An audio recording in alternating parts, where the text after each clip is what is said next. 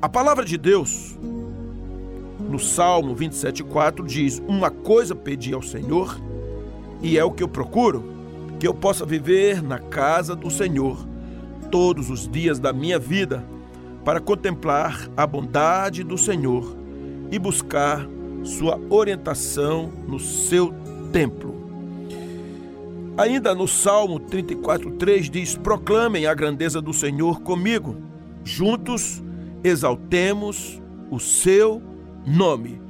E outro versículo, que é o 122:1, todos vocês conhecem: Alegrei-me com os que me disseram: Vamos à casa do Senhor.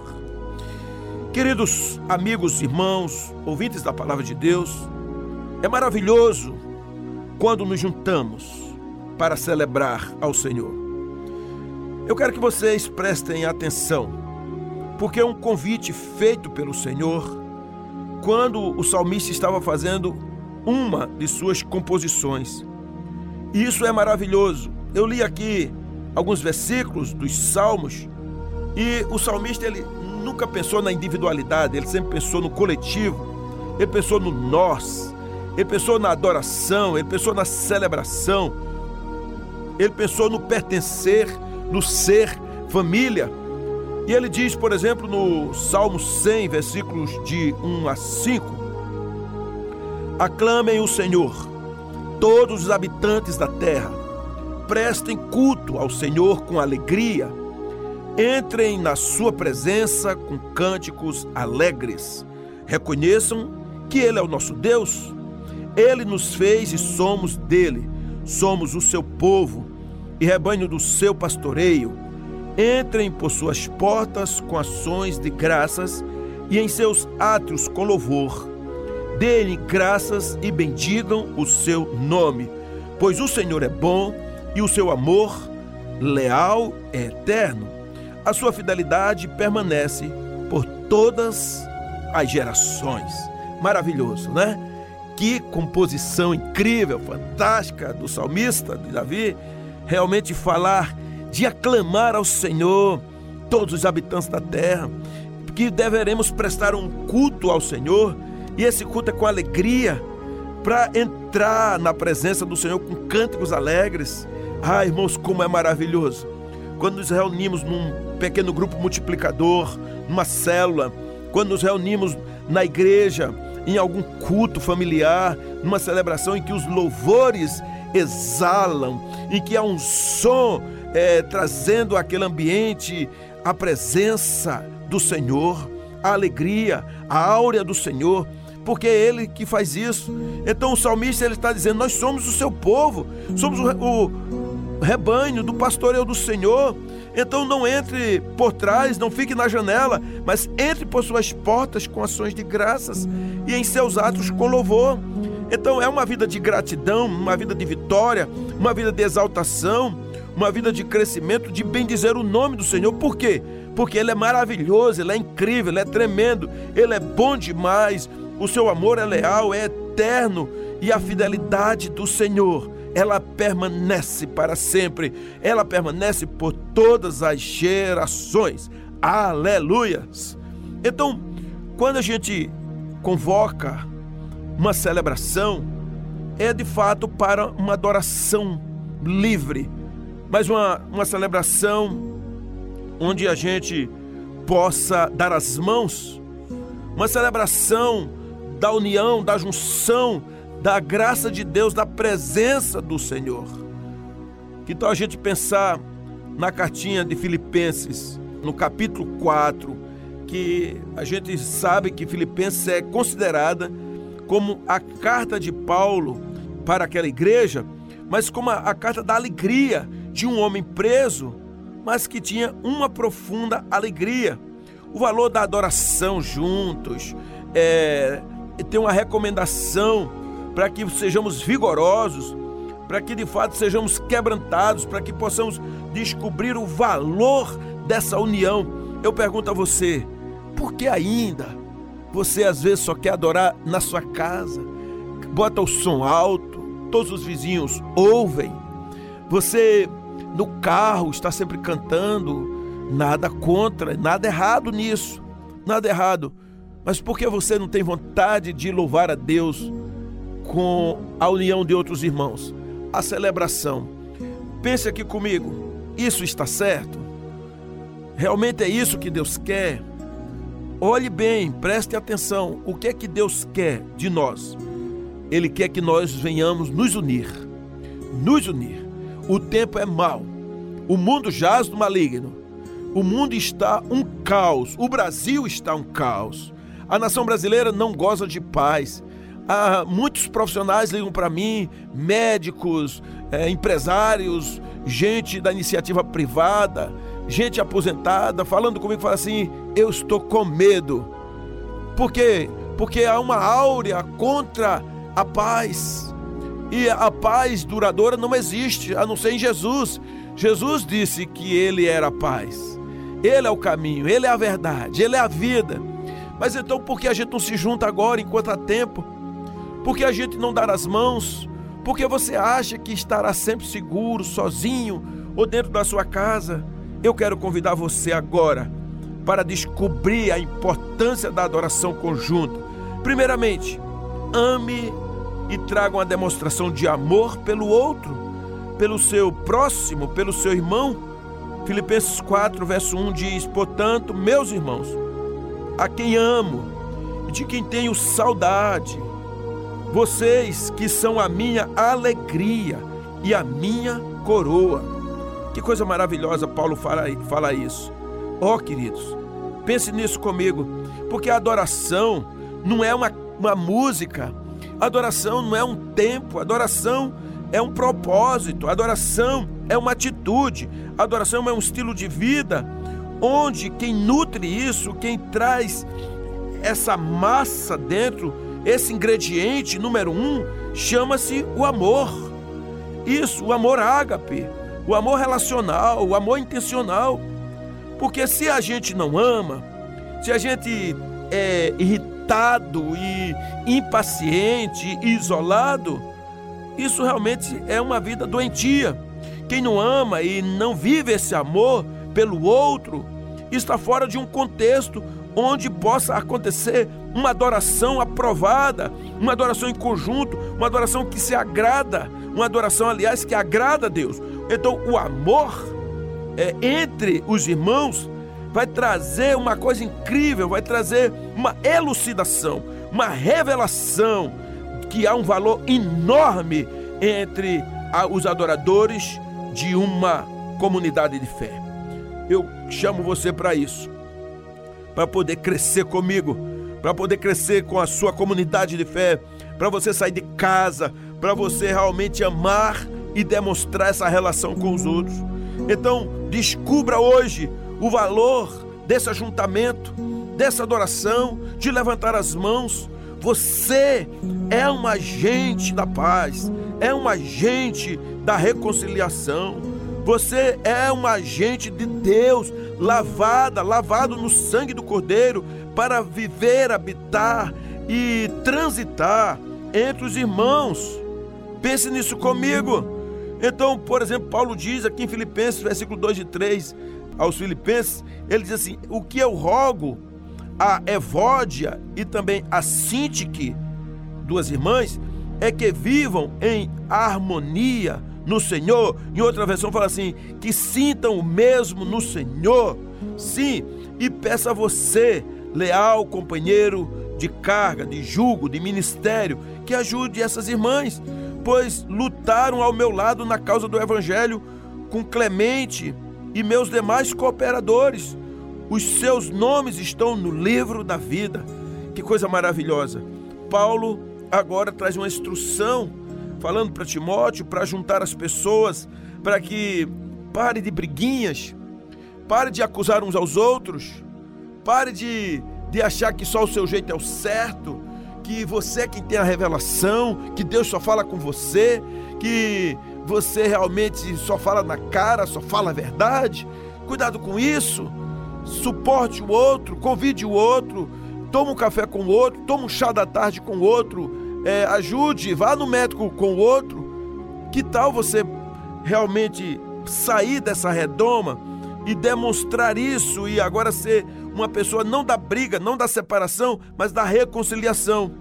Minhas amadas, meus queridos, precisamos aprender a exercer na igreja o ministério do amor, o ministério do perdão, o ministério da reconciliação. Precisamos ser agentes da paz, agentes de aproximação das pessoas. É, a igreja é, não é você sozinho, você sozinho é apenas um elemento do corpo. Mas quando você se junta com outra pessoa, você começa a ser corpo. A igreja só é igreja se tiver ajuntamento. Não existe uma igreja sozinha. Essa semana eu ouvi até uma irmã falando: você aí na sua casa é uma igreja, você aí no seu trabalho é uma igreja. Não, só é uma igreja quando se junta com outro. Você sozinho é um membro, você sozinho é como se fosse uma célula. Mas você, quando junta-se com outra pessoa, aí você forma igreja, você forma corpo. Até porque a palavra igreja, de eclesia, tem a ver com o nome de assembleia, de ajuntamento. E cada membro desse corpo deve trabalhar para promover a alegria, a paz, o amor, a harmonia com os demais. Você é um agente dessa harmonia para que haja um crescimento, uma edificação e todos adorem genuinamente, em espírito e em verdade. É isso que a Bíblia diz, porque os verdadeiros adoradores adoram o Pai em espírito e em verdade. Nós somos chamados para uma celebração de adoração juntos. Então valorize isso. Valorize isso. Em nome de Jesus, cresça um pouco mais. O Senhor é maravilhoso, Ele é tremendo. Seja uma pessoa da moderação. Em algumas igrejas existe lá o moderador, o vice-moderador. O que é isso? É aquela pessoa da reconciliação.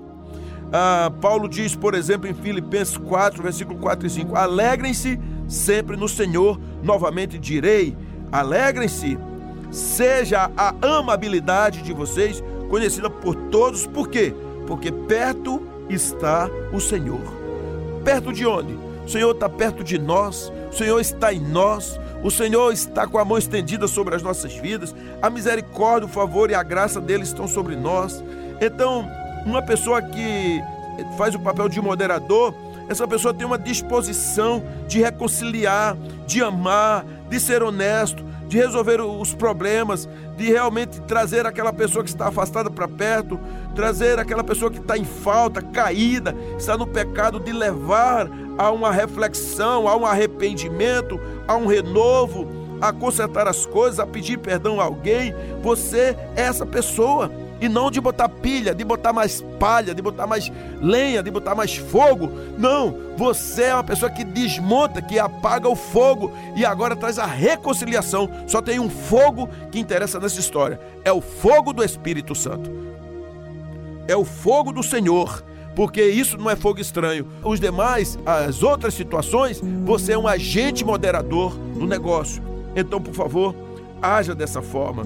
Vocês precisam lembrar que Paulo, ele diz que nós deveremos ser essa pessoa, moderados, porque o Senhor está perto. E a razão desse espírito de moderação não é fraqueza, mas porque o Senhor está perto e virá para nos abençoar, virá para colocar sua mão, para defender, porque o Senhor é maravilhoso. Então, queridos, nós podemos e devemos agir como os interventores, moderadores com os nossos irmãos.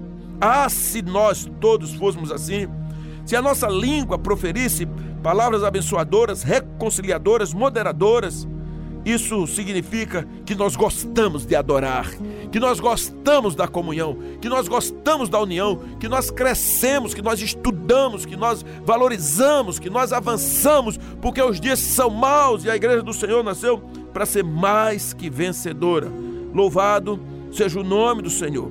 Então, para descobrir o valor dessa adoração, nós precisamos ter paz no coração. Paz. Olha o que diz o versículo 6 e 7 de Filipenses 4. Não andem ansiosos por coisa alguma, mas em tudo, pela oração e súplicas e com ação de graças, apresentem seus pedidos a Deus e a paz de Deus, que excede todo entendimento, guardará os seus corações e as suas mentes em Cristo Jesus. Ele começa dizendo: Não andem ansiosos. Meus irmãos, quantos queridos irmãos e irmãs andam ansiosos demais? andam agitados.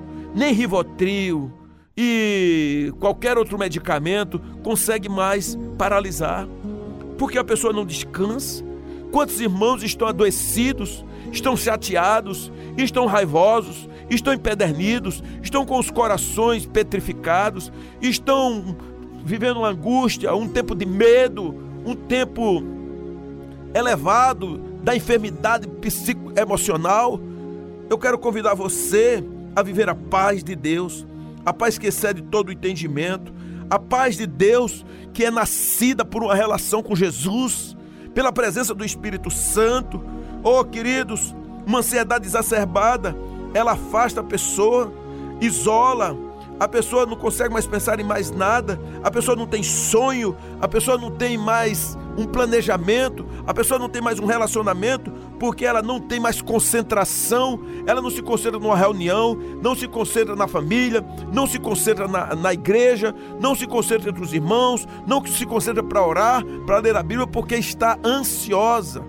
E ansiedade é um pensamento acelerado para frente de uma angústia, de uma coisa que não se resolveu, mas não tira do coração. E a ansiedade ela é tão terrível que daquilo que você fica ansioso e preocupado, 15 a 20% é que pode acontecer, pode acontecer, a outra parte nunca vai acontecer, e aquilo tira a sua vida, tira a sua vitória, tira a sua alegria, dá, dá vontade de morte, muitas vezes de suicídio, muitas vezes de homicídio, é, feridas são abertas.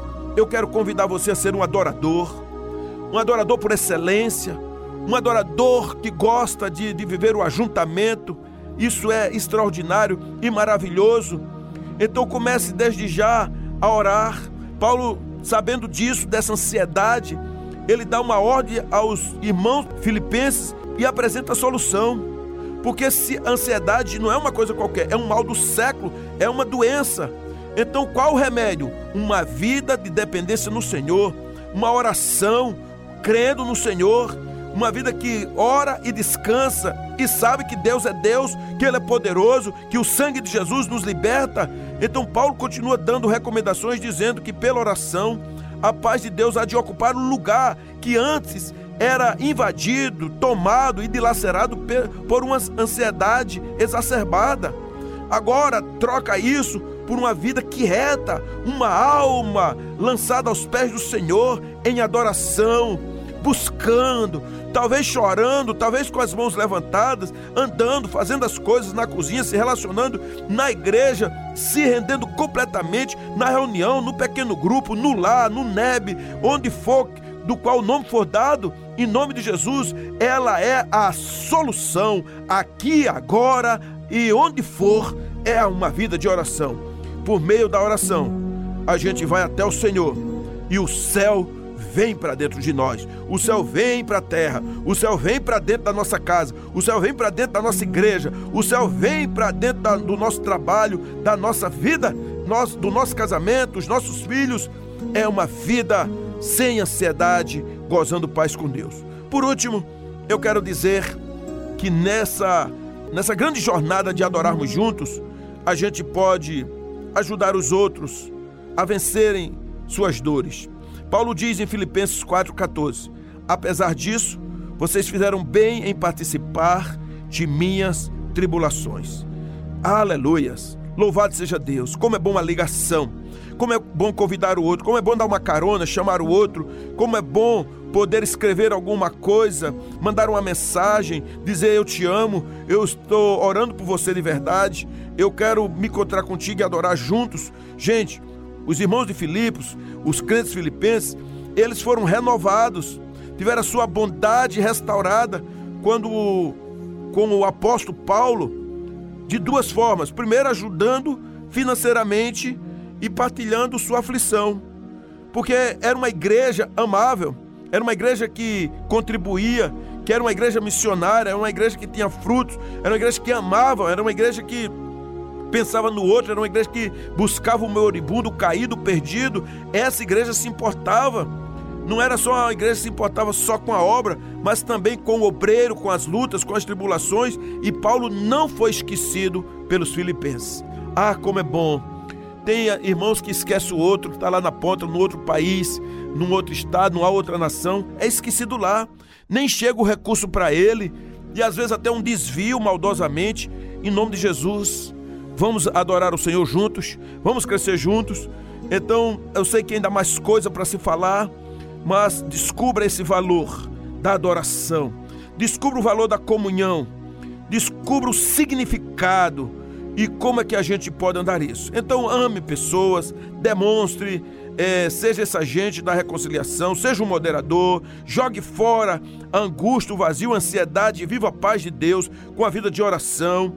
E, por favor, ajude o caído, ajude o outro, ajude aquele que você nem gosta muito dele, mas ajude, perdoe, se perdoe e tire as feridas da alma. Louvado seja o nome do Senhor porque em Cristo nós poderemos adorar juntos, fazer proezas e muito além, viver a vida do Evangelho e saber que em Cristo nós somos curados pelo poder do seu sangue e o Espírito Santo gerará dentro de nós uma vida abundante de alegria, de paz e amor, bondade, benignidade, longanimidade, fé, temperança e domínio próprio. Então, viva a vida da adoração, seja um moderador, seja um reconciliador, ame pessoas, ame vidas e resgate e ajude-as, porque o nome do Senhor está sendo exaltado. Louvado seja para sempre.